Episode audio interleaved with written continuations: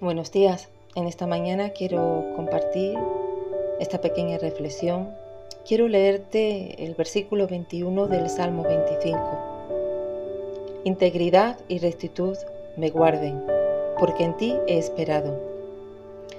Esperar en Dios es una disciplina espiritual muy importante, muy importante en nuestro caminar de fe. La vida del rey David nos enseña el valor de obedecer el plan del Señor y el peligro de adelantarnos a Él. Cuando David era un joven pastor de ovejas, el profeta Samuel lo ungió como futuro rey de Israel. Sin embargo, no se convirtió en rey hasta muchos años después.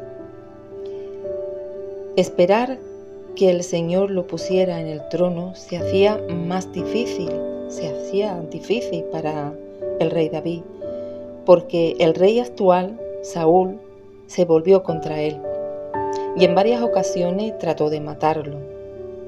A pesar de que el rey David tuvo oportunidad de tomar el asunto en sus propias manos y matar a su enemigo, David se contuvo y se guardó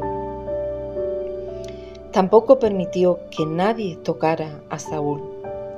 Esto lo podemos ver en Primera de Samuel, capítulo 24 del 1 al 7. David esperó en Dios y por esto fue muy bendecido.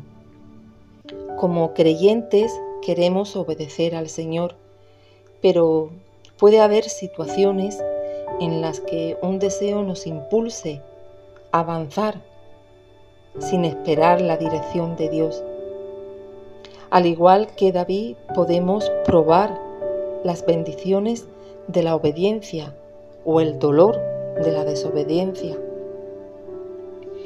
En Primera de Samuel capítulo 13, versículo 8 al 14, podemos ver cómo Saúl perdió su corona, perdió su corona por falta de paciencia. No sé qué tardaría esto, si hora si un día, mm, no lo sé. Y él ofreció holocausto. Esto fue claramente pecaminoso. Primero Saúl claramente desobedeció a Samuel. Segundo Saúl era un rey, no era un sacerdote. Y solo los sacerdotes podían ofrecer sacrificio. Saúl no tenía por qué haber hecho lo que solo un sacerdote podía hacer. Fue esta la debilidad, interior la que llevó a Saúl a la gran tragedia de su vida. A veces no entendemos los tiempos de Dios. Si nosotros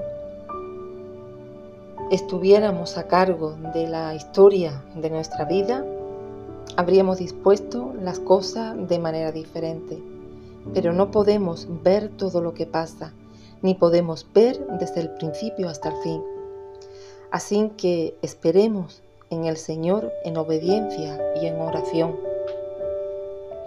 Te animo en aquello que estés esperando, que esperes en obediencia y en oración. Esperar no es resignación o pasividad, sino una postura activa hacia la vida Así que ten esperanza, espera con ilusión a Dios.